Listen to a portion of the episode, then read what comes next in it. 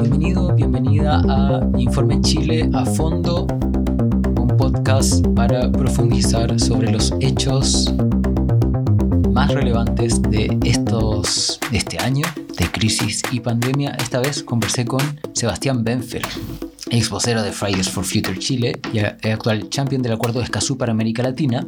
Hablamos sobre el acuerdo por los derechos humanos y el medio ambiente más importante de los últimos 20 años, como dice él, sobre Escazú, pero también, también sobre esta realidad política en transformación que pone de relieve los intereses de los más jóvenes y la resistencia, dura resistencia de los más viejos. Recuerda que puedes seguir este podcast en elideólogo.com slash informe chile. Los dejo entonces con esta interesante conversación. Hola Seba, Sebastián Benfeld. Bienvenido, gracias por conversar conmigo en este que yo llamo Informe Chile a fondo para profundizar sobre los temas que están ocurriendo, que preocupan en estos momentos de crisis y pandemia que llevamos como, bueno, cumpliremos un año probablemente. Eh, bueno, primero bienvenido. Bueno, muchísimas gracias a ti, Felipe, por, la invitación y por el espacio. Y como decíamos recién, es súper importante de conversación, de diálogo, de todos los momentos tan difíciles que estamos viviendo como sociedad a nivel global. Así que agradecido la invitación. Oye, tú tienes, lo primero que llama la atención, obvio, es que tienes 19 años. Eh, ¿Y qué, qué, haces haciendo esto? ¿Y qué estás haciendo? Para que la gente que no te, no te conoce, no te ha escuchado, no te ha visto, eh, sepa de qué estás haciendo quizás te ve en televisión, pero no tampoco tiene mucha idea. Súper, sí tengo 19 años y soy activista por los derechos humanos y el medio ambiente. Ahora, en este momento, eh, soy campeón del acuerdo de Escazú, que es un rol, un cargo que inventó la CEPAL, este organismo de Unidas que está en América Latina y el Caribe y que tiene como misión difundir este acuerdo a nivel ciudadano y lograr que los países de la región lo puedan firmar y ratificar lo antes posible para poder garantizar los derechos ambientales de las personas. ¿Y cómo llegaste a ser champion? ¿De qué consistía eso? Sí, en enero, febrero, no me acuerdo muy bien, la, esta organismo, la CEPAL, abrió un concurso abierto para elegir a jóvenes que fueran embajadores de este acuerdo en la región. Hay una postulación bastante amplia de cerca de 90 jóvenes en toda me tienen que postular. Y luego de esa postulación se eligieron a cinco jóvenes, se eligieron una persona de Chile, otra de Argentina, otra de Colombia, de Costa Rica y de San Vicente de las Granadinas, que quedan en el Caribe.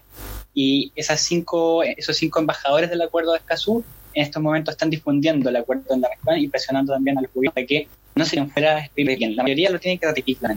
La Chile los pocos que aún no ha firmado el acuerdo, pero el resto, ya hay 22 países que ya lo firmaron y pronto tendremos 11 ratificaciones para que este acuerdo entre en lugar. Por lo que he leído, tú vives en Valparaíso, o sea, en la quinta región.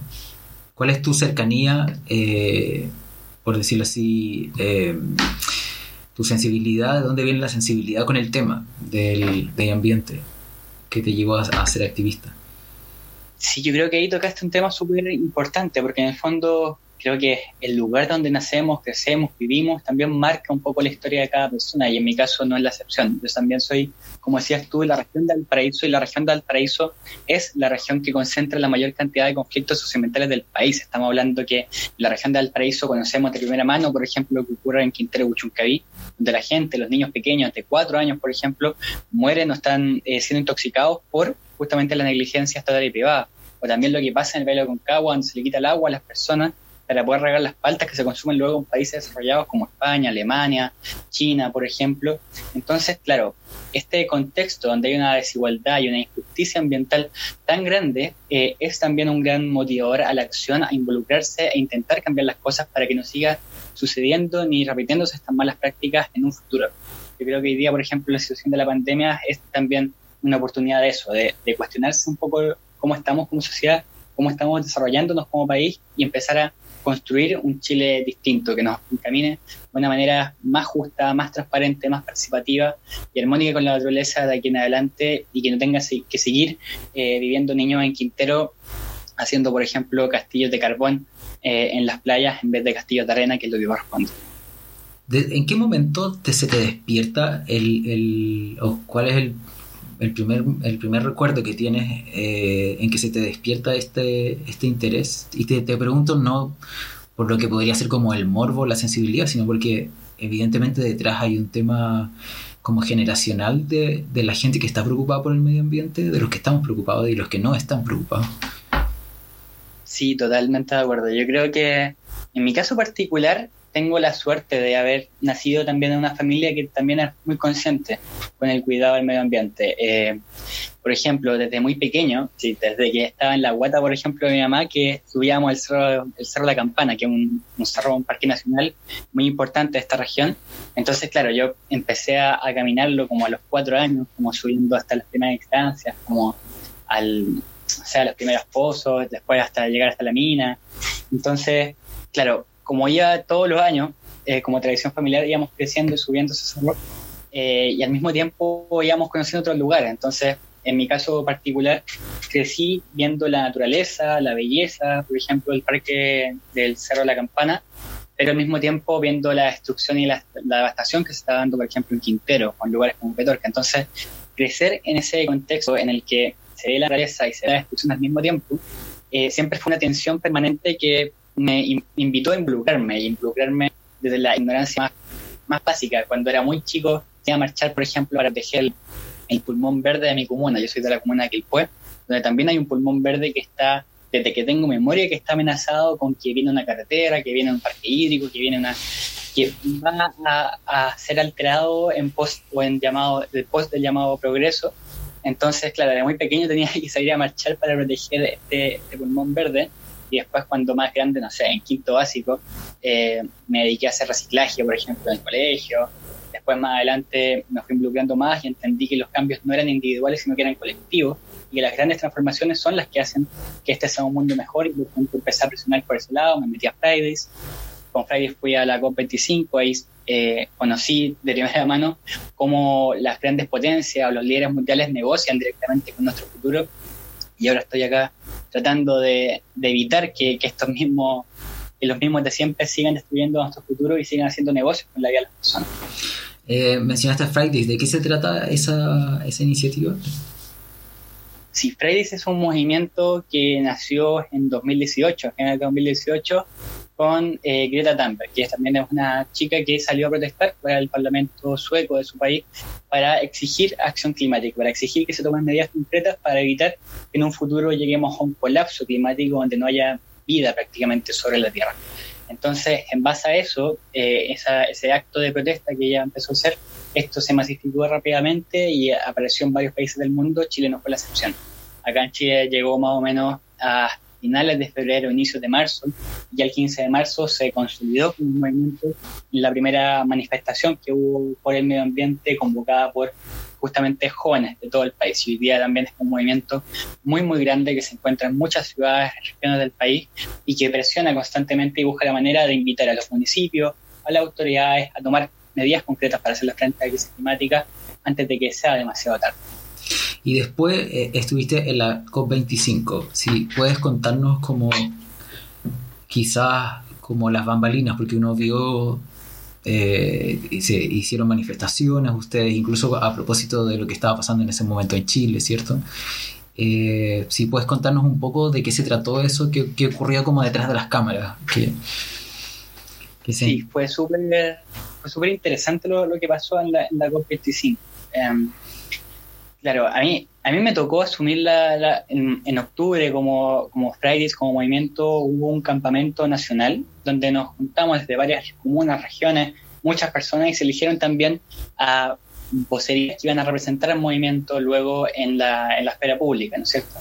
Entonces, cuando se eligió esta vocería, se, nombró, se nombraron ciertas personas y yo fui una de las personas que nombraron y que luego tuvo que ir a la COP25. Entonces, claro, asumí la vocería como en un momento muy, muy delicado del país, donde están ocurriendo, por ejemplo, violaciones a los derechos humanos sin precedentes, bueno, sí, hay precedentes, pero que no, no en mi historia reciente, no en la historia de, los jóvenes, por lo menos estábamos en ese campamento, era la primera vez que veíamos tanta violencia eh, por parte del Estado hacia la ciudadanía que se estaba manifestando, y al mismo tiempo destrucción del medio ambiente, que, es lo que te contaba recién. Entonces, ver esa, esas dos...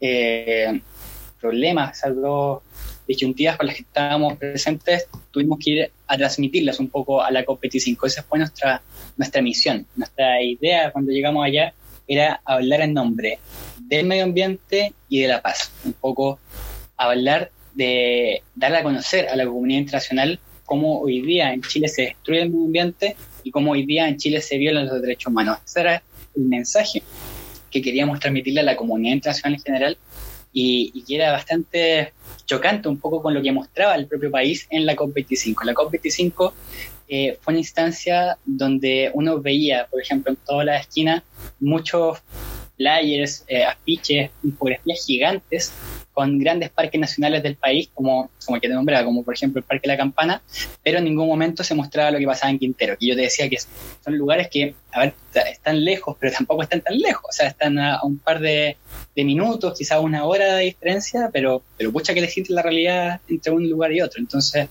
eh, la idea en esa, en esa COP era demostrar eso y ocurrieron muchas cosas que lamentablemente no se dieron a la luz. Hubo manifestaciones, hubo una manifestación histórica también. Eh, fueron dos, por ejemplo, el mismo día. En la mañana con, con los chicos de, Fridays for Future Internacional, eh, que éramos cerca de 60, 70 personas, nos tomamos el salón principal de Naciones Unidas donde se, se toman las discusiones. Ahí nos tomamos como el, escenario y exigimos acción, acción climática concreta eh, y luego de eso, más tarde hubo una manifestación de todas las organizaciones de sociedad civil, todas, todas las que estaban dentro de la COP, eh, que bloqueamos la entrada del, del, lugar donde se toman las decisiones y metimos mucho ruido. Y bueno, adivinen con qué, con qué instrumento metimos ruido. Obviamente con las cacerolas y con, las cucharitas ahí estábamos todos metiendo ruido. Cacerolas no, porque no se podía entrar con eso, pero sí con tazas como de café y ese tipo de cosas. Entonces, bueno, ahí metimos mucho ruido y nos echaron, de hecho, ese día.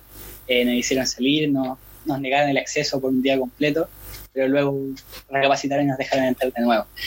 Yo creo que, hay muchas cosas que no se cuentan de la COP25 y la que para mí es la más terrible, eh, porque para mí también fue una instancia muy frustrante estar en ese, en ese lugar, un poco intentar transmitir mensajes, intentar hacer que las cosas pasen, pero al mismo tiempo ver, como te decía, que hay personas que literalmente negocian con tu futuro y que esas personas no están, no están lejos. O sea, la COP lo que, es, lo que es bueno, entre comillas, es que estamos todos en el mismo espacio. Entonces, tú ves literalmente con tus propios ojos como una persona al frente tuyo puede estar negociando con tu futuro eh, ahí, sin que tú puedas hacer absolutamente nada para detenerlo. Entonces era muy llamativo, algo nuevo, que en este espacio de la COP25 habían espacios para los países. Eh, cada país tenía como un puesto eh, bastante grande donde podía dar charlas. Por ejemplo, había un pabellón de Chile, otro de Alemania, de otro como de muchos países, de Brasil también. Entonces, cada uno de esos países tenía un pabellón eh, donde hacía cosas. Y la cuestión interesante es que en, este, en esta COP al gobierno se le ocurrió que también existiera un pabellón de Shell, literalmente de Shell, o sea, estamos hablando de una empresa petrolera que destruye el medio ambiente, que es conocidísima por destruir el Ártico y que estaba ahí negociando par y par con los gobiernos de todo el mundo. Entonces, claro, e-, eso yo creo que, fue lo que, lo que nunca se contó, un poco que, que en la COP25 no era una discusión de países, sino que era una discusión de las propias empresas e industrias contaminantes con los propios gobiernos, y eso en el fondo fue lo que terminó ese fracaso que ya todos conocemos de la COP. Y, en comparación, la sociedad civil tenía ese mismo lugar que tenía Shell, a tu, a tu juicio. No, pues la, en absoluto. Que, eso es lo, interesante. Lo, que pasa es que hay dos espacios bien grandes. Entonces hay un espacio muy grande donde está eh, el pabellón, los que te decía, de todos los países, y el de Shell. Y hay otro espacio, fuera de eso, donde están las organizaciones. Y ahí había un puesto, por ejemplo, del porte de un escritorio o más chico, donde estaba Greenpeace. Greenpeace es una organización pero mundial, muy, muy grande, que tenía un puesto pero más chico que un escritorio, comparado con Shell que tenía un pabellón completo donde cabían 40 personas para una charla.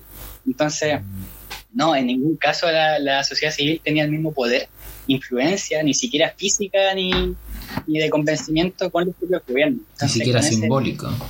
no, ni simbólico. Entonces no, no se podían lograr las cosas. Yo creo que de eso, en eso terminó la protesta. O sea, la protesta que te comenté es algo que no había ocurrido nunca. Nunca la sociedad civil había literalmente bloqueado todos los accesos de la, de la COP. Nunca habíamos protestado tan fuerte adentro de, una, adentro de esa instancia. Y eso es una respuesta. Un poco no nos están escuchando. Alguien tiene que hacer algo. Lo que pasó en octubre es lo mismo. Eh, años y años en que nadie la escucha. Bueno, ahí tiene la respuesta. Una protesta sin precedentes, ocurrió en Chile y ocurrió en España. Y justo te iba... Sí, justo te iba a preguntar de eso.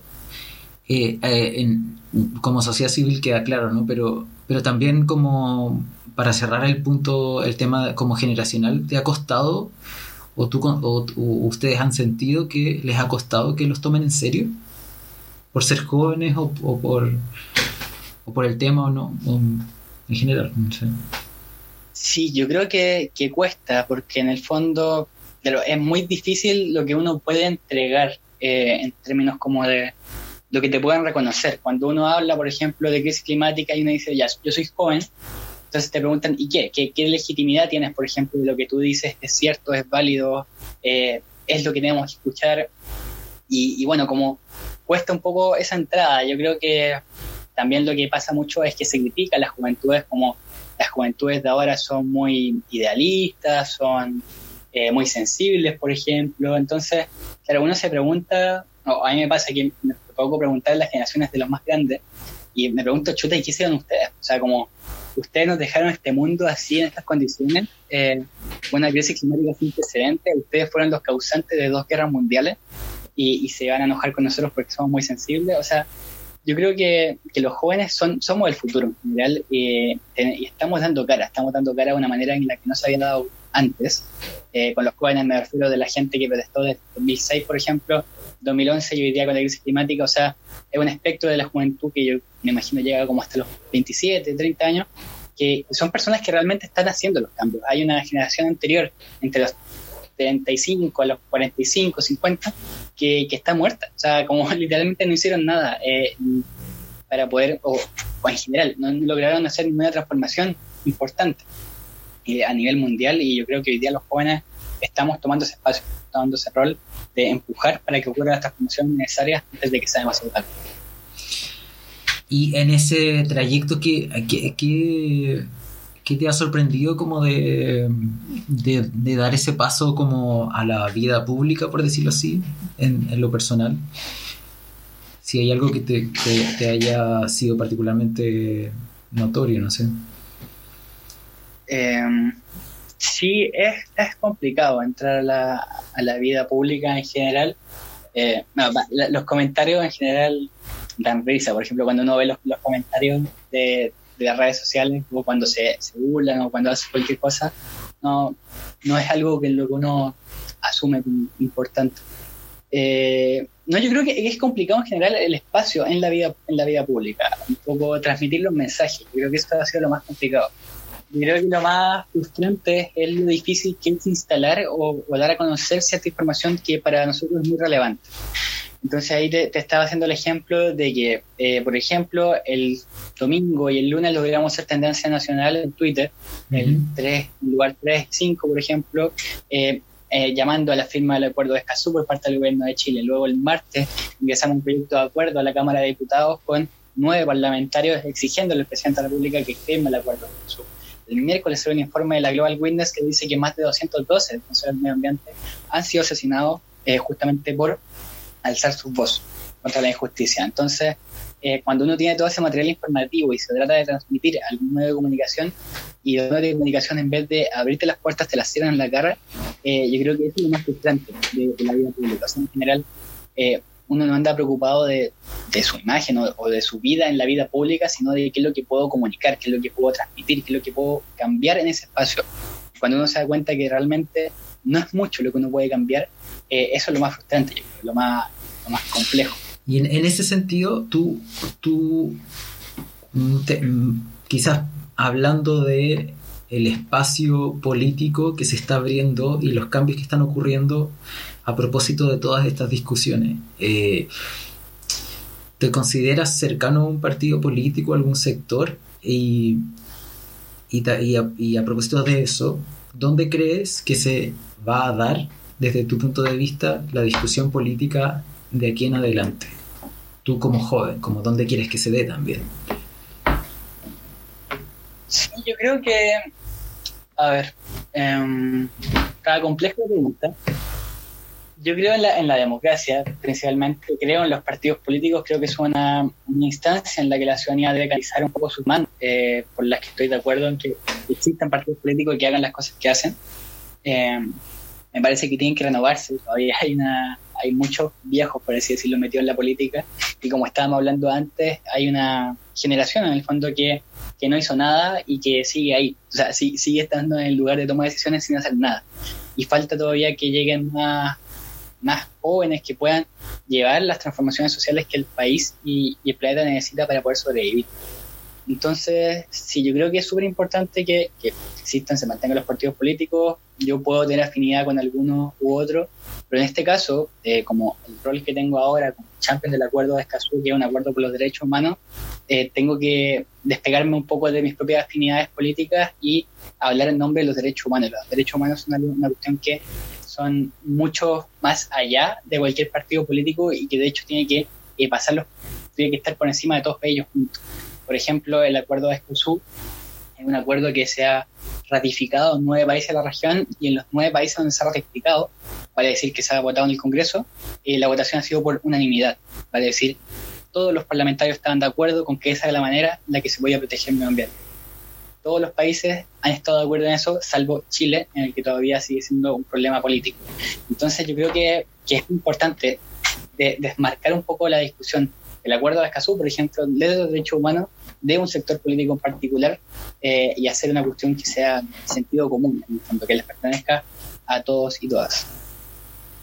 Y, respecto del espacio de, los espacios políticos, ¿tú crees que lo, ves en las redes sociales o, lo, crees que se tiene que abrir el Congreso? O no sé, ¿qué idea tienes como respecto de eso? Bueno, bacán, me, gusta esa, esa pregunta. Yo creo en la democracia participativa creo que la ciudadanía tiene que ser parte de los procesos de toma de decisiones respecto a aquellas materias que nos afectan. Y eso pasa por ampliar los espacios de discusión, ampliar el, mundo político. Yo creo que hoy día el Congreso, como tú decías, tiene que abrir las puertas. Hoy día la institucionalidad en general tiene que abrir las puertas para que las demandas de la ciudadanía puedan ser escuchadas y canalizadas de una manera correspondiente, pertinente. Eh, yo, soy de esa idea de profundizar aún más la democracia y que no se quede en un grupo acotado de personas. Yo creo que ese es el peor daño que, le ha pasado al país en términos democráticos. Un poco que durante muchos años la discusión del Congreso quedó en el Congreso, quedó en ese grupo de personas que se reunía eh, cinco veces a la semana o cuatro veces a la semana para discutir lo que es mejor para el país, pero que eso nadie sabía lo que estaba pasando. Eh, habían un par de noticias, por, eh, medios que también están muy sesgados y que dicen que es lo que está pasando en el Congreso, pero es como muy imparcial. Yo creo que algo que también reveló el estallido de octubre, que a mí me llamó mucho la atención, es que se empezaron a transmitir incluso las sesiones del Congreso en la televisión abierta. Que las discusiones, que los debates públicos hoy día pasaron de estar en el propio Congreso a estar también en la televisión. Yo creo que eso es lo que, lo que necesitamos para una democracia sana un poco que la discusión no quede en un espacio acotado de personas, sino que sea abierto a las personas, que todos podamos saber lo que se está discutiendo. Yo soy adicto, fanático a la, democracia a los 18 años, eh, cuando los cumplí, fui al Congreso Nacional a celebrar, por así decirlo. Para, dije, ya, soy ciudadano, tengo que entender cómo funciona esta cosa, porque en cuando acá se están tomando las decisiones que van a repercutir directamente en mí. Entonces, claro, yo creo que la democracia tiene que ampliarse y, y para eso es importante aumentar la gobernanza local eh, y aumentar los procesos de toma de decisiones de la propia ciudadanía y las comunidades. De hecho, para allá apunta el acuerdo de Escazú. Sí, ya va, vamos a entrar directamente el acuerdo de Escazú, pero lo, último como respecto de, de este tema, eh, lo normal es que haya este prejuicio respecto de los lo, jóvenes de la, de la de lo joven que puede ser alguien para tomar decisiones políticas. Eh, está claro que tú no tienes plena conciencia, pero ¿qué puedes decir también de la gente que tiene eh, tu edad? Eh, ¿Notas la misma, el mismo interés? Porque vi que lo habías mencionado en algunas entrevistas en, en, televisión. ¿Lo, lo, notas así? ¿Notas que algunos sí, otros no? ¿Cómo, cómo lo, lo, ves en comparación a las otras generaciones, a otros grupos? Sí, yo creo, como, como te decía antes, yo creo que los jóvenes de hoy somos mucho más no, somos muy diferentes a, las generaciones anteriores, somos mucho más transparentes, más abiertos, mucho más inclusivos, eh, más respetuosos también que muchas generaciones anteriores. y, entendemos el mundo de una manera diferente y por tanto también queremos cambiarlo, queremos transformarlo. Yo creo que es importante escuchar la voz de las juventudes, tomarlas en cuenta, porque en el fondo, eh, más allá de la, de la, discusión técnica que se da eh, a veces en la toma de decisiones, hay una discusión mucho más profunda que, que los jóvenes pueden abordar sin ningún problema. O sea, yo, te puedo decir, el cambio climático está mal, hay que tenerlo a toda costa. Y me puedo quedar ahí, o sea, no, hay problema, yo puedo ser joven y levantar esa demanda. Y luego que otro grupo de expertos pueda decir, bueno, para poder satisfacer esa demanda, se hace tal y tal plan. Podemos crear tal termoeléctrica, abrir tal espacio, crear esta, esta línea, pero eso no, esa discusión técnica eh, no puede ser como la imposibilidad de los jóvenes para poder participar de la discusión. Yo creo que los jóvenes tienen mucho que decir en, cuanto a las cosas que hay que hacer, tienen mucho que decir en cuanto a las demandas concretas que hay que tener en materias medioambientales. Yo puedo decir que el agua tiene que ser un derecho humano, puedo decir que tenemos que vivir en un medio ambiente sano, que la justicia ambiental tiene que ser aplicada en la práctica. Eh, y las discusiones técnicas las tiene que dar luego un grupo técnico, pero yo creo que los jóvenes podemos y estamos alzando esa demanda y tienen que estar escuchadas. No pueden ser inhabilitadas como es una idea donde, como tú decías, no, no se escucha o por lo menos no se incluye en el debate público. Como fijar las prioridades en el fondo. Claro, yo creo que hay, lo, último, yo creo que los jóvenes aportamos una cuestión eh, esencial que muchas veces queda de lado y es un poco hacer el debate mucho más sencillo, bajarlo a las cuestiones concretas, demostrar qué es lo que está pasando en la práctica. O sea, cuando, cuando hablamos de crisis climática, eh, cuando uno escucha a los adultos, hablan de números, hablan de eh, la temperatura global va a aumentar en tanto grado, eh, va a pasar, eh, no sé, 350.000 personas van a sufrir tales cosas, pero los jóvenes en general, desde los más pequeños incluso, entendemos que no son 350.000 personas como un número que se tira al aire. Son personas, antes que nada, son personas que hoy día no tienen agua. Y cuando haya una persona que hoy día no tiene agua, eso ya es un problema tremendo. O sea, no puede ser que una persona en particular no tenga agua potable para poder vivir, siendo que el agua es un bien esencial eh, para mantener la vida. O sea, una persona no puede vivir sin, más sin agua por más de tres días. Entonces, yo creo que los jóvenes aportamos esa discusión básica que muchas veces se pierde. Eh, en los congresos también se habla mucho de estadística, pero muy poco se habla de, lo real, de, las personas.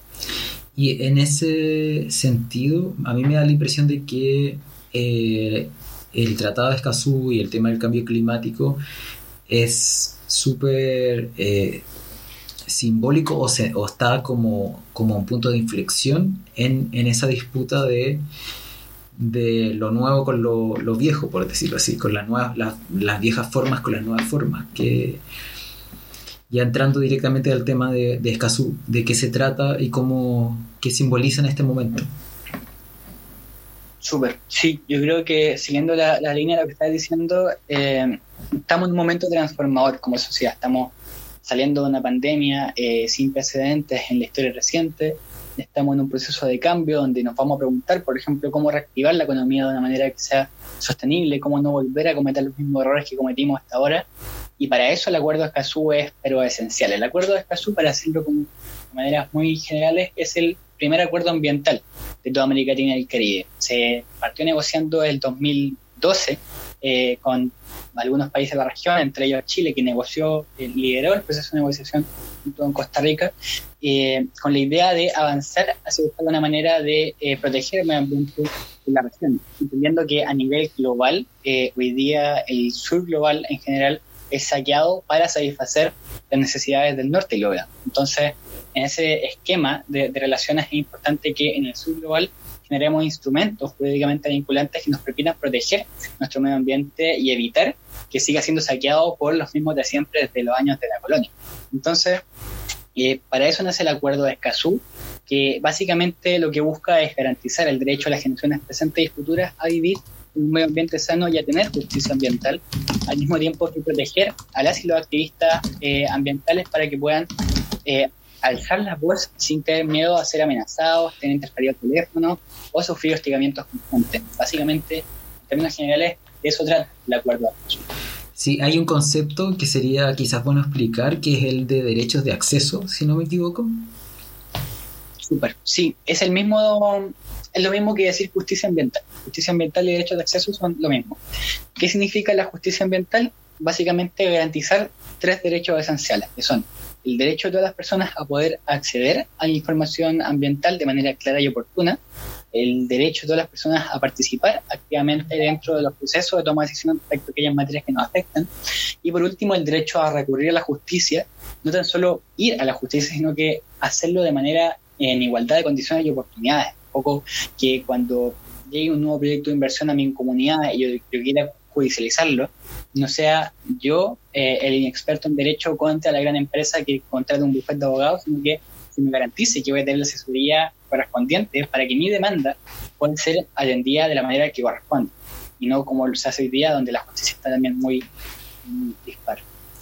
Eh, claro, depende del que pueda pagar en el fondo. Y, y, en ese sentido el gobierno dice, el gobierno actual de Sebastián Piñera dice que eh, que existe el derecho de las comunidades a participar. ¿Qué, qué opinión tienes de eso? ¿Qué...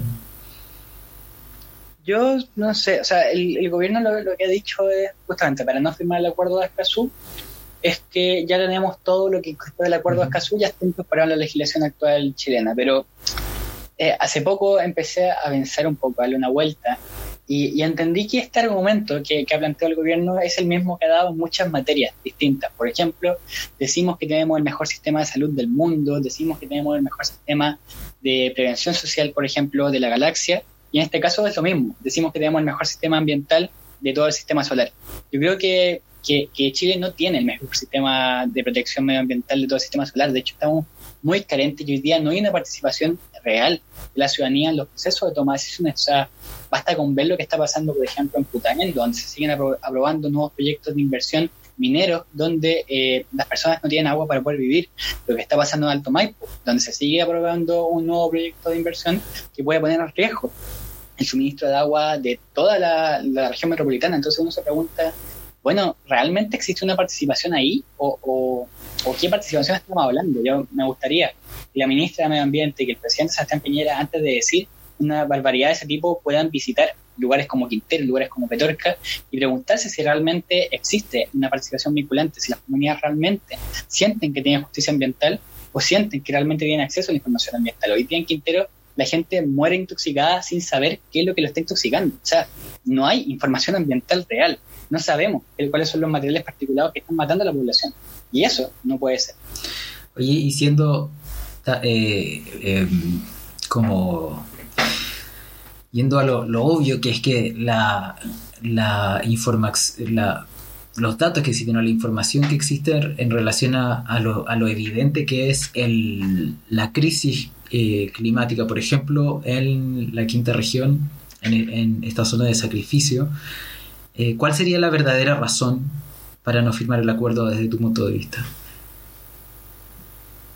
la, la, no firma obedece un poco a una a, una ideología que existe en el mundo empresarial. O sea, en el mundo empresarial hay, eh, estamos descubriéndolo también, es algo que estamos averiguando, pero en el mundo empresarial hay dos miradas de, los conflictos ambientales. Hay una parte del mundo empresarial que entendió que, por ejemplo, si yo voy a invertir en un lugar, eh, por ejemplo, instalar Alto Maipo, y yo tengo la idea de instalar Alto Maipo, puedo llegar y hacerlo, pero cuando empiece a hacerlo me van a judicializar, van a haber conflictos y voy a estar parado con el proyecto por nadie sabe cuántos años. Y esos empresarios entendieron entonces la importancia del diálogo, por así decirlo. Entendieron que eh, no sirve llegar a instalar un proyecto de inversión cuando sabemos que va a estar parado por más de ocho años, por ejemplo. Eh, justamente por no preguntarle a las comunidades. Pero también hay otro, otro inversionistas, otros empresarios que, que creen que, que, no es útil la democracia, que la democracia es más lenta, que va a hacer que los procesos se demoren más en aprobarse, que va a evitar que se aprueben nuevos proyectos de inversión y que en el fondo se pone en riesgo el desarrollo del país en, términos económicos. Eh, en el fondo es una discusión bastante básica que se viene remontando desde hace muchos, muchos años y es cómo nos, cómo nos relacionamos como país, cómo, cómo vamos creciendo económicamente. Si lo, lo, que llaman como el modelo de desarrollo. Exacto, pero en el fondo esto, esto tampoco es cambiar el modelo de desarrollo, pero es es aumentar la, democracia. Yo creo que hay un sector hoy día de la, de la élite económica chilena que no quiere aumentar la democracia y prefiere hacer las cosas a puertas cerradas y a espaldas de la ciudadanía y cree que así va a ser mucho más eficiente. Pero en realidad sabemos que eso no es eficiente y que en realidad es, termina siendo un daño tremendo, tanto para ellos mismos como para las propias comunidades que viven ese Y respecto del argumento de que le quita autoridad a los países sobre sus territorios, ¿qué, qué tienes que decir sobre eso? Sí, eso es lo más triste, un poco cuando se, se lleva la discusión a otro aspecto. para, solo para especificar la pregunta, para aprovechar de... Eh, bueno, no es un argumento que se use solo en Chile, también escuché que se lo usan en Perú, eh, para, también para negarse a firmarlo. Sí, es un argumento muy triste también lo que pasa es que está esto, este, este problema central que te decía recién de los empresarios que le tienen miedo a la democracia. Ese es el punto clave.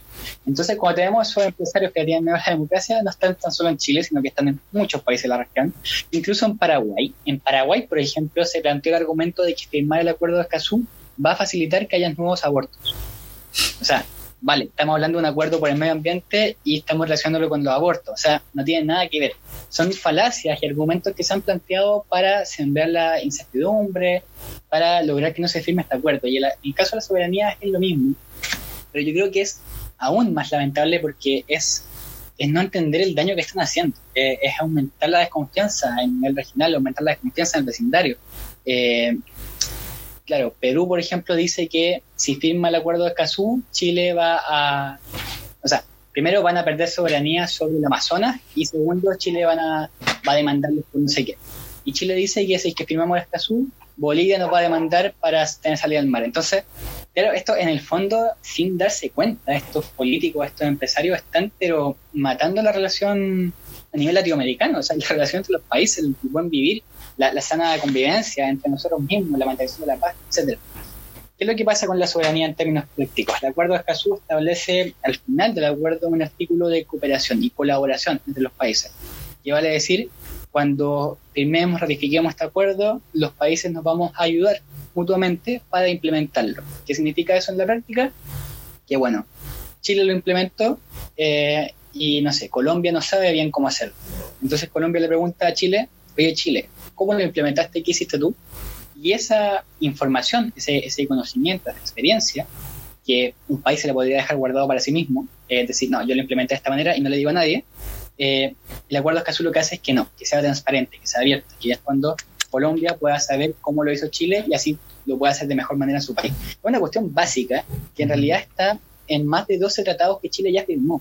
Chile, por ejemplo, suscribió eh, la Convención Marco de la Nación Unida sobre el Cambio Climático, que tiene el mismo, el mismo artículo de colaboración eh, y que es justamente un tratado que facilita que Chile sea presidencia de la COP25. Entonces, no se entiende que Chile haya firmado 12 tratados internacionales con el mismo artículo y que justo este, que no tiene nada diferente, eh, tenga problemas con la soberanía. Y para ya ir, ir cerrando, hablando de la expectativa del futuro, eh,